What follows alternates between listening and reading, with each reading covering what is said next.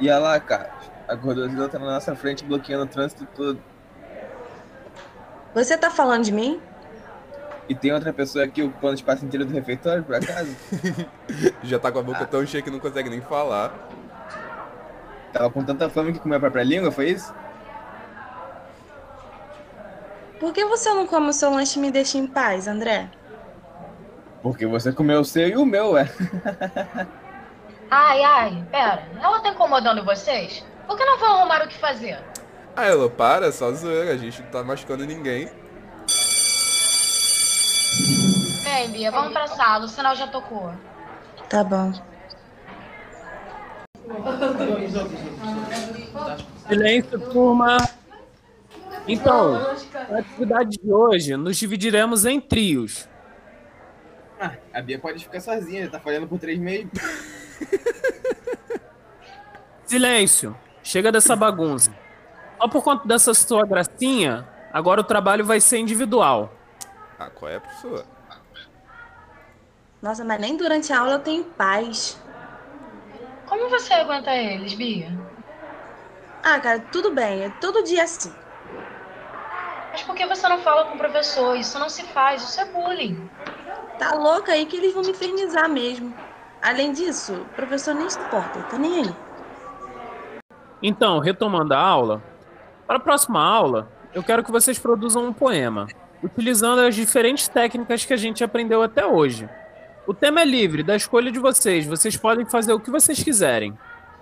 Professor, a gente pode falar sobre o que sentimos? Tipo, fome? Não comeu o suficiente no intervalo, não, Bia? Galera, quietos. Vocês terão que ler o poema em público, entendeu? Só por conta dessa piadinha. Tá todo mundo liberado.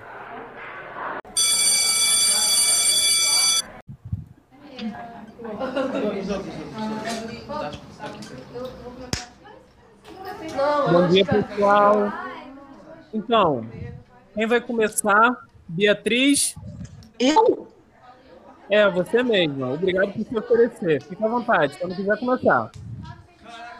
Caramba. Tá bom, eu começo. É, meu poema é sobre meus sentimentos.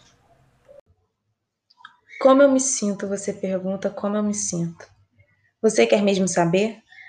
Eu vou bem, você. Vou bem apesar dos pesares. Vou bem apesar de ninguém se importar. Vou bem ainda que não dê para notar que eu não estou tão bem assim. Que no fundo eu minto quando digo que sim. Mas bem no fundo eu vou bem. Tão fundo que não se vê o que tem. Nem um pingo de dor. Porque seja como for, você não notará mesmo. Ainda que pergunte qual é o meu desejo, eu gostaria que você visse como eu me vejo. Como não me veem, como fingem me olhar. Todos os dias é a mesma coisa e ninguém faz nada para parar. Cada palavra, cada gesto, seu mimimi em protesto. Aguento calada a não ser que seja para responder sua fala. Como eu me sinto? No fundo, eu nem mais sinto.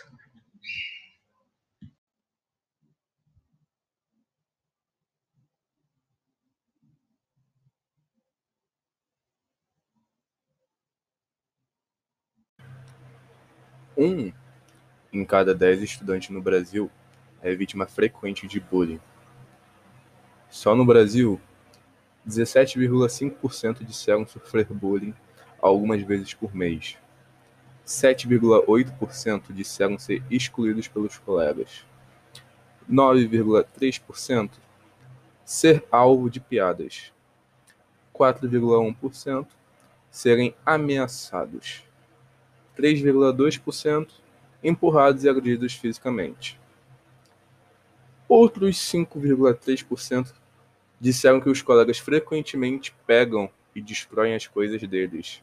E 7,9% são alvo de rumores maldosos. Com base nos relatos dos estudantes, 9% foram classificados no estudo como vítimas frequentes de bullying, ou seja, estão no topo do indicador de agressões e mais expostos a essa situação.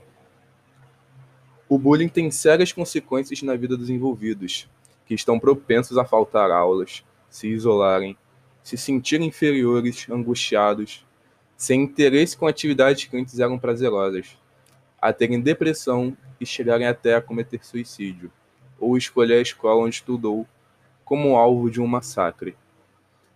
Cabe à escola e às pessoas que estão nela se atentarem aos comportamentos dos estudantes, que podem, através dele, demonstrarem que estão sofrendo algum tipo de violência, além de estarem abertos a diálogos, a fim de evitarem que o bullying na vida daquele estudante faça maiores estragos. Os dados apresentados não são suficientes para demonstrar a realidade, pois muitas vezes as vítimas têm medo de admitir que sofrem com a situação e temem por uma represália vinda de seus agressores. Esse podcast é destinado àqueles que não conseguem expressar como se sentem.